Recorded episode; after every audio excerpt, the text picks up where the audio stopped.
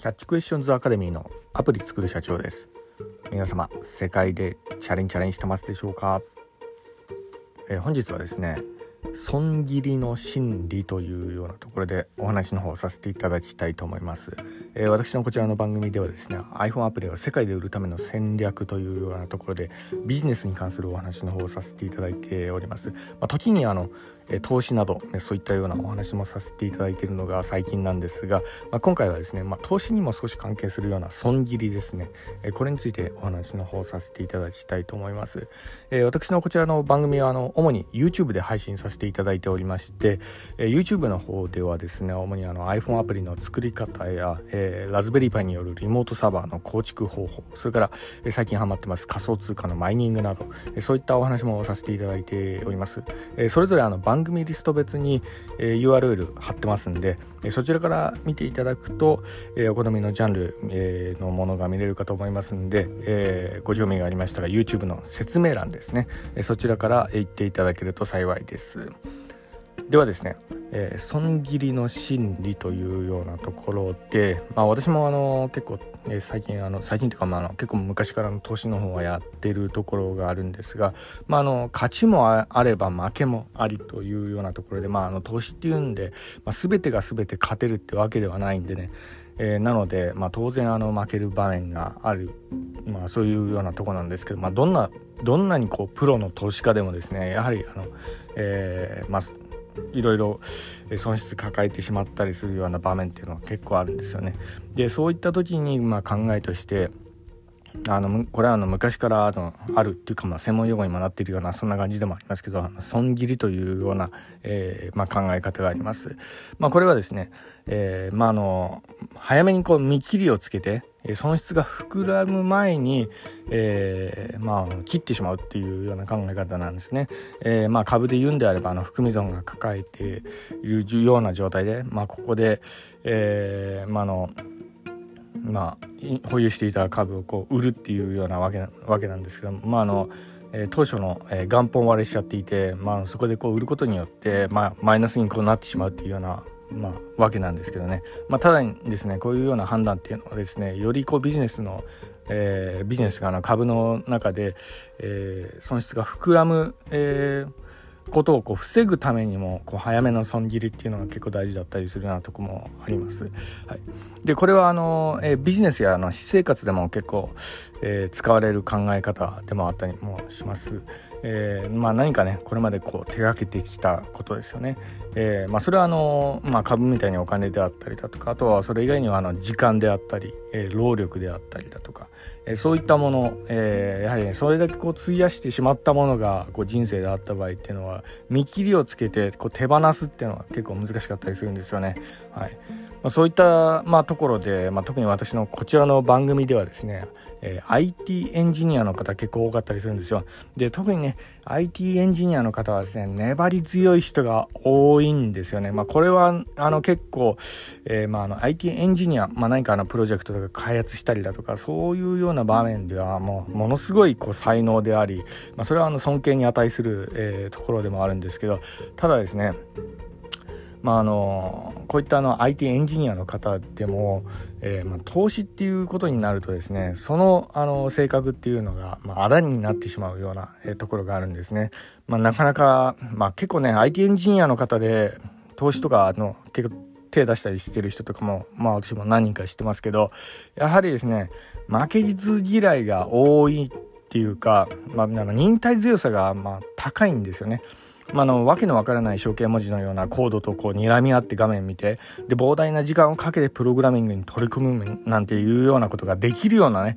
そういうような特殊なの人たちが多かったりするようなとこがあるんで、まあ、とにかく忍耐強いんですよね。だからなかなか損切れないっていう人が結構多いんですよ。まあ皆様こちらの番組見てる方でも IT エンジニアの方で投資とかこうやってる方はもしかしたらまあうなずいてくれるんじゃないかなと思うところもあるんですけどまあ私もまあ各有え結構損切りは結構嫌いな方でしてね。まあ結構耐えちゃう方なんですよね。まあただですね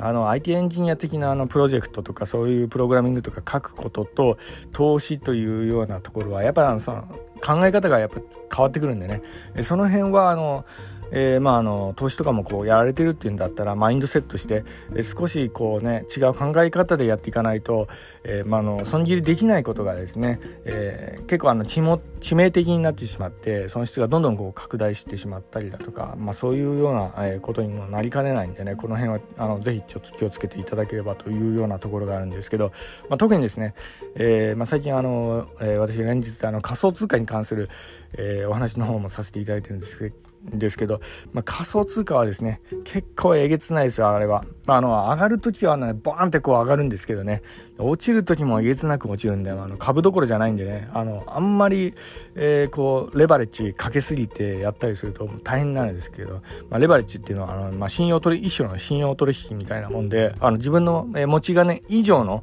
え取引をかけることができるんですね、まあ、ただですねその分あのレバレッジかけすぎると、え強制決済とかそういったものがこう発動しやすくなるんで、まあ、あのこの辺はねえー、まあ予期せぬ、えー、損失をこう被ってしまったりするなんてことは、まあ、よくある話なんでねこの辺はあの IT エンジニアとかねこういう忍耐強いとか負けず嫌いだなって思う人だったら、えー、レバレッジはまあなるべく下げて取引するっていうのが結構大事だったりしますね。まあ、あの本当にあの仮想通貨のねあのまあ、レバレッジ20倍とかかけれるようなところあの外国の、えー、仮想通貨取引所とかだったらありあったりするようなところあるんですけどああいうようなね取引されてるというような方だったら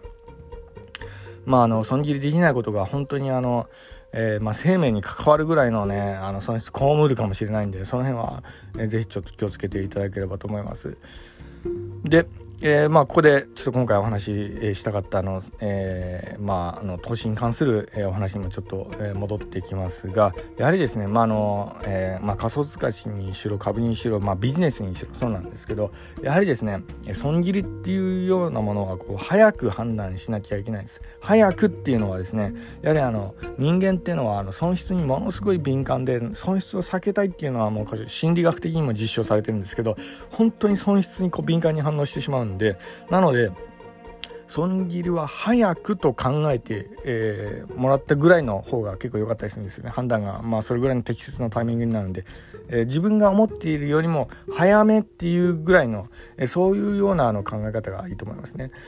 なので損切りは早く、はい、これちょっと一つ、えー、今回、えー、覚えていただきたいところの言葉でもありますんでこの辺、えー、ぜひ、えー、かのあの、ね、投資とかやる方だったら、えーまあ、かのねあのメモ帳とか、えそういうのにも書いといた方がいいぐらいの、まあ、言葉かもしれないですね。この辺はまず一番最初にこう学ばなければいけないような言葉なのかなというような、まあ、これがまあ投資の鉄則なのかなと思ったりもします。それからあのついでに損切りは早くで、あと利食いはゆっくりとっていうようなところですね。はい。まあ、あの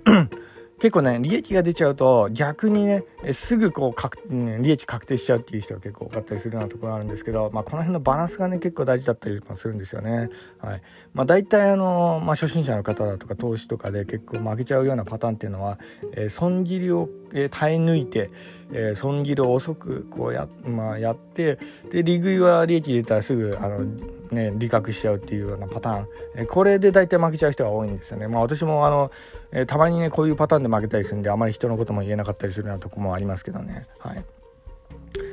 で、えー、まあ私はですね、最近あの、まあ YouTube の方でもですね、えー、M1Mac mini でね、えー、マイニングとか結構したりもしておりまして、まあそういったところからあの投資に関するお話も最近するように、えー、させていただいているようなところがあります。で、まああの、プログラミングとかそういったものに関しても、えー、そうですよね、あの、えー、お金ってわけではないですけど、労力とか時間だとか、えー、そういうようなもので、まあ、何かね、私もあの最近あのプログラミング的にこう損切りしたことっていうようなことを、えー、最後に一つだけちょっとお話しさせていただきますとですね、えー、M1Mac mini でですね GPU マイニングをしたいなと思っていろいろコードを探したりだそれからの海外のサイトとかで情報をこうかき集めてたんですけどななかなかできないっていう、まあ、かれこれ3日ぐらい情報を集めてんですけどね、まあ、の CPU マイニングより GPU の方があの効率、えー、ハッシュレートとかの効率がいいっていうようなところで、まあ、それをいろいろえー、なんかいいコードとか落ちてたりしないかなってこう探したりしてるんですけど、まあ、とにかくねあの海外のねコードで結構良さそうなとこがあったんですけどなんか文字化けしちゃうんですよねなんか実行するとですねでそれの解決方法とか結構探したりしてもかれこれ3日ぐらいが経ってるようなとこもあるんですけど、まあ、これもですね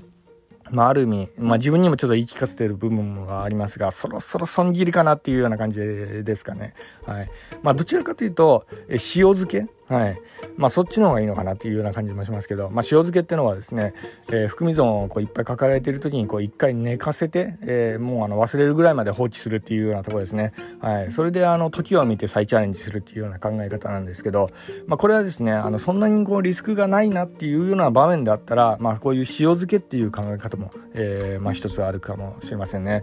で、えー、まあ、とにかくですね、えー、今回ちょっとお話ししたかったことは、まあ、何か一つのことに固執しすぎないことですよね。えー、それがまあ一つこう、まあ、投資もそうですけどビジネスも、えまあ、プログラミングも全部そうですけど、えまあ、そういったところに結構関係してきたりするような考え方なのでね、えー、一つちょっと覚えていただければと思います。では本日は以上になります。え最後にいつもと同じ言葉で締めさせていただきたいと思います。IT エンジニアに栄光あれ。